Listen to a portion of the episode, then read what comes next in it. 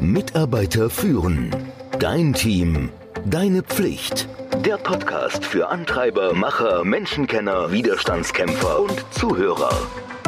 Der Podcast von und mit Kai Beuth, dem Experten für das Thema Führung. Kennst du das Gefühl, als hätte der Tag einfach nicht genug Stunden, um alles zu schaffen, was auf deiner To-Do-Liste steht? Da wachsen die Aufgaben schneller, als du Häkchen setzen sagen kannst. Und dann sind da noch die Anforderungen von Kollegen, Kunden, Familie, Freunde. Oh, und vergiss nicht die Dinge, die du eigentlich gerne tun würdest. Vielleicht möchtest du ins Fitnessstudio, ein neues Rezept ausprobieren, Klavier spielen, ein Buch verschlingen, einfach mal ausschlafen. Klingt unmöglich, all das unter einen Hut zu bringen, oder? Aber weißt du was? Auch wenn es sich so anfühlt, als könnten wir nicht alles machen, was wir wollen, wird es dich vielleicht überraschen, wie viel du tatsächlich in nur 24 Stunden packen kannst, wenn du deine Zeit bewusst nutzt. Und genau darüber möchte ich heute mit dir sprechen. Ich zeige dir Strategien, die ich selbst anwende und die ich meinen Kunden beibringe, um das Beste aus ihrer Zeit herauszuholen. Es wird einiges zu besprechen geben. Ich hoffe und verspreche dir, es sollte Spaß machen. Jetzt halte ich fest, am 29. Februar 2024 um 19.30 Uhr veranstalte ich einen Online-Workshop genau zu diesem Thema. Du bist herzlich eingeladen und du kannst mir all deine Fragen stellen, live und in Farbe. Klingt gut? Dann sei dabei. Ich freue mich auf dich. Der Link ist in den Show Notes. Lass uns mal über das große Geheimnis reden. Weniger machen. Ja, du hast richtig gehört. Es geht nicht nur darum, einfach ein paar Dinge von deiner Liste zu streichen. Es geht darum, wirklich kritisch zu hinterfragen, muss ich das überhaupt tun? Da gibt es ein Buch, das heißt Der 5-Stunden-Arbeitstag.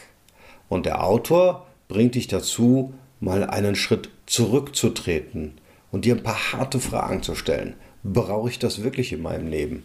Warum mache ich das überhaupt? Was passiert, wenn ich damit aufhöre oder es weniger mache? Bekomme ich eigentlich genug zurück für die Zeit und Energie, die ich da reinstecke? Und falls die Antwort Nein ist, kann ich es vielleicht seltener machen oder durch etwas ersetzen, was mir mehr bringt. Als ich mir diese Fragen selbst gestellt habe, hat sich mein ganzer Arbeitsalltag auf den Kopf gestellt. Als Führungskraft hast du höchstwahrscheinlich einen Assistenten oder eine Assistentin. Sicherlich kannst du jemand in deinem Team nutzen, an den du Aufgaben delegieren kannst. Und das ist auch das Zauberwort. Delegieren. Es gibt Aufgaben, die du selber erledigen musst, aber viele andere Aufgaben können effektiv von deinen Mitarbeiterinnen und Mitarbeitern übernommen werden. Was kannst du abgeben? Kannst du für ein paar Stunden pro Woche eine Assistentin oder einen Assistenten engagieren? Ist es möglich, ein Praktikum anzubieten? Können dein Partner oder deine Kinder zu Hause zum Beispiel einige Verantwortlichkeiten ebenfalls übernehmen. Um effektiv zu delegieren, musst du erkennen, welche Aufgaben auf deinem Plan erfolgreich von jemand anderem ausgeführt werden können. Ich empfehle mal eine umfassende Liste aller deiner Verpflichtungen einschließlich beruflicher und persönlicher Verantwortlichkeiten zu erstellen und sie dann in eine 2x2 Matrix zu organisieren. An der Oberseite der Matrix von links nach rechts schreibst du Dinge, die nur ich tun kann und Dinge, die jemand anders tun kann. Und an der Seite von oben nach unten Dinge, die ich gerne tue und Dinge, die ich lieber nicht tun würde. Und jetzt musst du entscheiden, wo jede Aufgabe in deiner Liste auf der Matrix zu positionieren ist. Aufgaben, die in der unteren rechten Ecke landen, ja, Dinge, die du nicht gerne machst und Dinge, die nicht deine Aufgabe sind, die sind ideal zum Delegieren.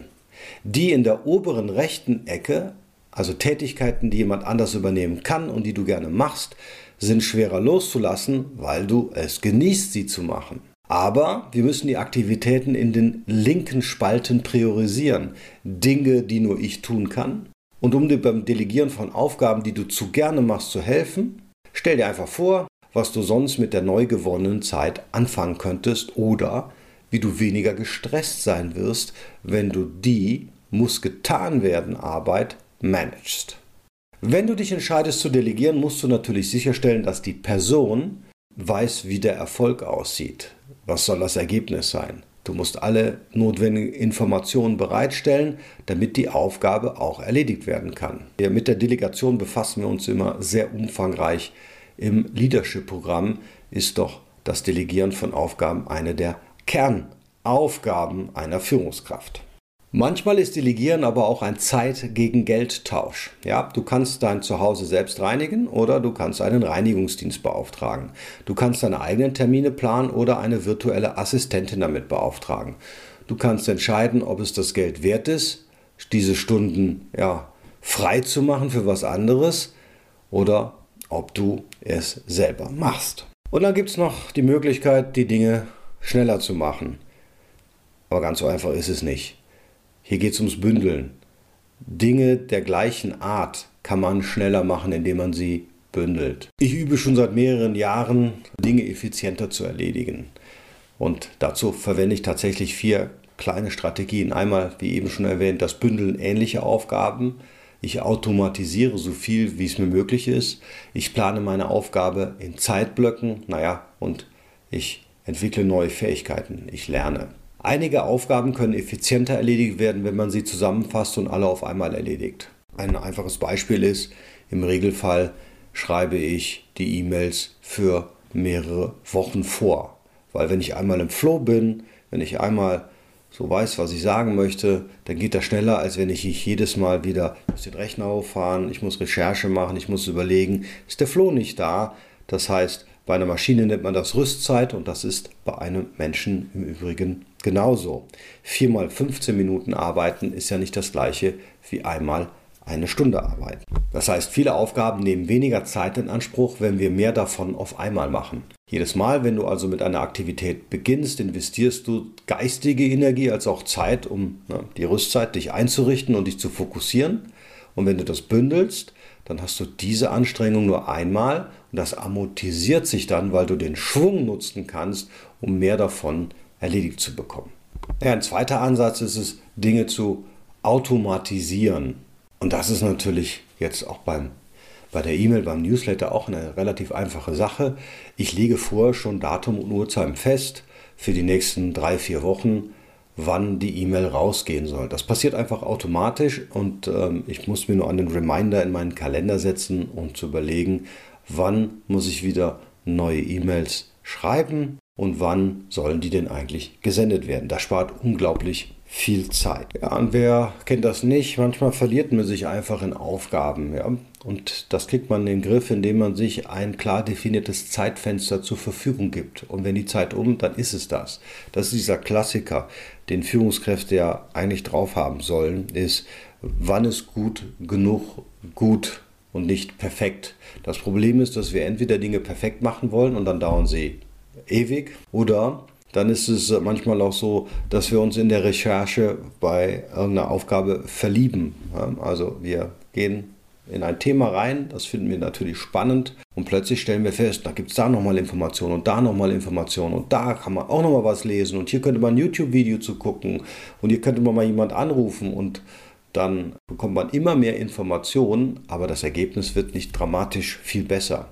Hier ist es so, wie bei jedem guten Projekt. Es muss einen Anfang und ein Ende geben und dieses, an dieser Anfang und vor allen Dingen das Ende darf nicht beweglich sein. Das heißt, man muss sich selber unter Druck setzen und sagen, in 45 Minuten muss ich damit durch sein. Ich muss damit durch sein und das, was ich habe, das muss ich dann verwenden. Wenn du das machst, kommen tatsächlich bessere Ergebnisse dabei raus, weil du konzentrierter bist und auf der anderen Seite, du hast mehr Zeit. Der letzte Punkt, den ich heute aufregen möchte, ist, Fähigkeiten einfach weiterzuentwickeln. Wenn du Tools besser beherrschst, überleg mal, welche Tools du heute nutzt. Das kann sogar dein E-Mail-Tool sein. Und ähm, welche Möglichkeiten, wenn es zum Beispiel Google Mail ist, dir gibt und wie viel du davon nutzt. Wenn du dich richtig gut damit auskennst, dann bist du schneller. Wenn du die Shortcuts an deinem Computer beherrschst, dann bist du schneller. Wenn du dich hinsetzt und wirklich genau überlegst, wie führe ich denn ein Meeting durch und dich dann strikt daran hältst, dann bist du schneller, als wenn du improvisierend in das Thema reingehst. Wie gesagt, das sind einige der Themen, die du machen kannst, einige der, der, der Möglichkeiten, die du hast, um besser Ergebnisse zu erzielen bei geringerem Zeiteinsatz. Und dann kannst du die Zeit dafür nutzen, Dinge zu machen, die du wirklich machen möchtest oder andere Dinge besser zu erledigen, die du machen musst. Am 29.02. um 19.30 Uhr hast du die Möglichkeiten, mit mir den ganzen Abend lang Fragen zu stellen und zu beantworten, genau zu diesem Thema, aber gerne auch zu anderen Führungsthemen. Dann werde ich einen Workshop zu Zeitmanagement machen. Ich freue mich auf dich und der Link ist in der Bio. Mitarbeiter führen. Dein Team. Deine Pflicht. Der Podcast für Antreiber, Macher, Menschenkenner, Widerstandskämpfer und Zuhörer. Der Podcast von und mit Kai Beuth, dem Experten für das Thema Führung.